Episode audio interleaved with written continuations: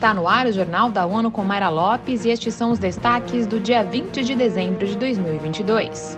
Na COP15, países fazem acordo histórico para proteger a natureza.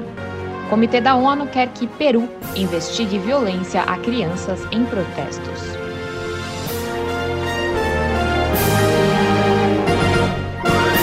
Comitê das Nações Unidas sobre os Direitos da Criança quer que o Peru tome medidas imediatas para acabar com casos de violência a menores que participam de protestos no país. Os detalhes com Mônica Grayley.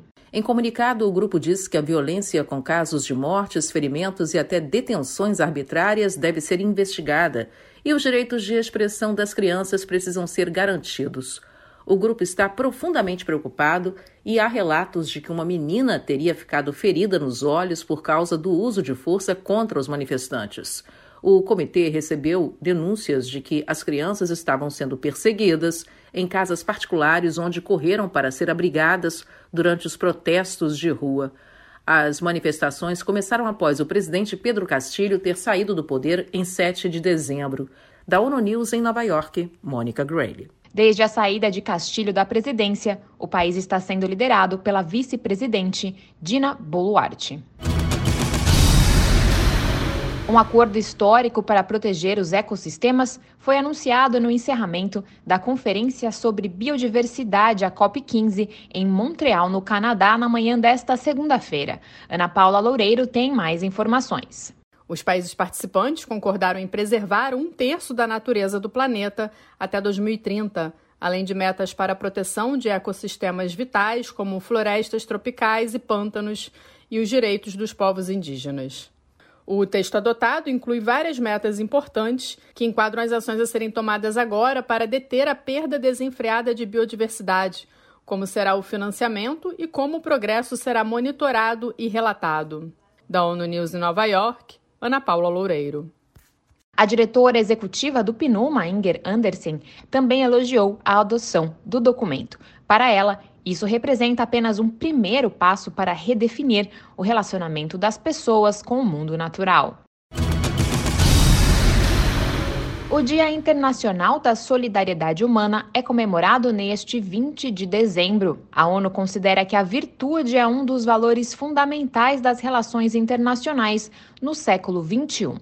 Com a globalização e o crescimento da desigualdade, o fortalecimento da solidariedade internacional é indispensável.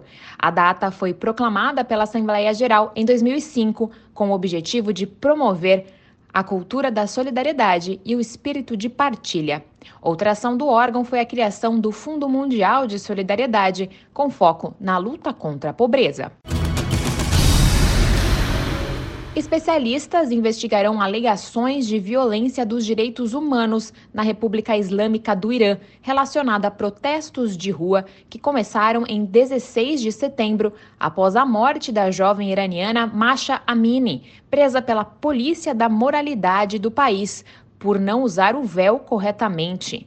Três mulheres foram nomeadas para formar a comissão de apuração dos fatos sobre o Irã, formada pelo Conselho de Direitos Humanos. O anúncio foi feito pelo presidente do órgão, o embaixador Federico Villegas, em Genebra, sede do Conselho. As três atuarão como membros independentes da comissão de investigação para apurar se houve violações dos direitos humanos durante os protestos de rua do Irã principalmente contra meninas e mulheres.